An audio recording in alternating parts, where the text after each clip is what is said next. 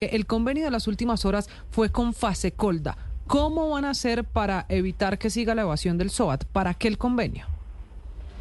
Bueno, la, evasión del SOAT, eh, ayer eh, el doctor Morales, presidente de Fasecolda, dio la buena noticia de que había aumentado las ventas del seguro en 400 mil en, este grupo que es mayoritariamente evasor, eh, usuarios de motocicleta porque el descuento que determinó el gobierno a finales del 2022 está surtiendo efecto en disminuir la, evasión, pero lentamente.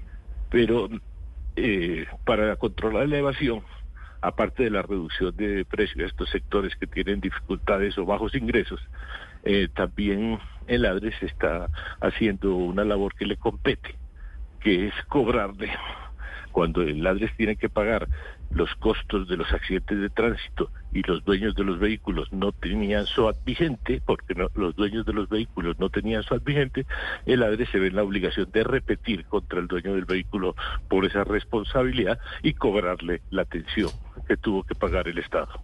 ¿Y esos cobros hoy van en qué monto? ¿A cuántos colombianos o de cuánta plata estamos hablando en los cobros a colombianos que están en accidentes de tránsito involucrados y no tenían SOAT?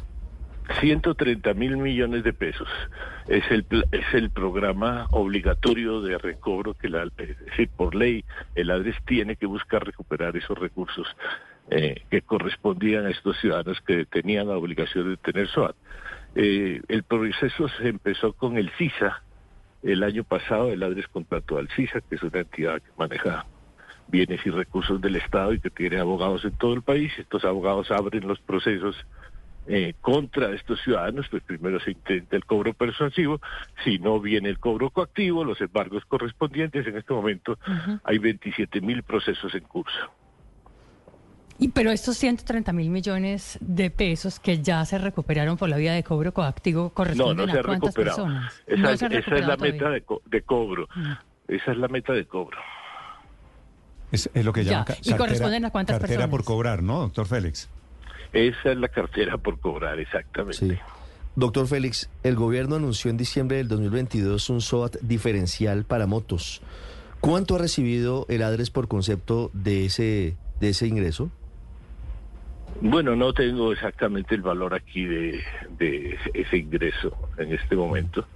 Eh, lo que sí puedo decir es que el ingreso eh, eh, estimado frente a la póliza sin descuento por año, digamos, le cuesta el sistema 400 mil millones de pesos. Sí, algunos expertos indican que no se ha recibido un solo peso por el SUAT diferencial. ¿Eso puede ser cierto?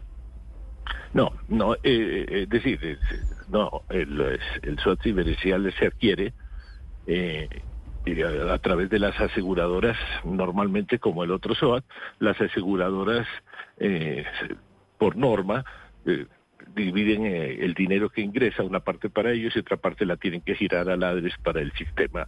Mm. Eh, y eso funciona regularmente. No.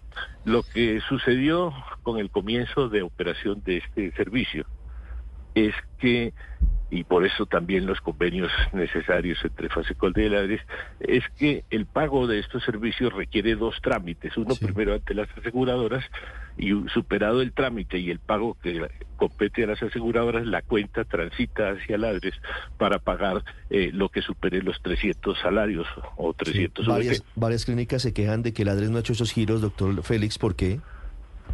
Eh, precisamente, el, año pasado mm, no llegaban, hasta julio se abrieron las primeras eh, entradas de cuentas, las primeras cuentas que llegaron no traían eh, la certificación de las aseguradoras de agotamiento de la póliza.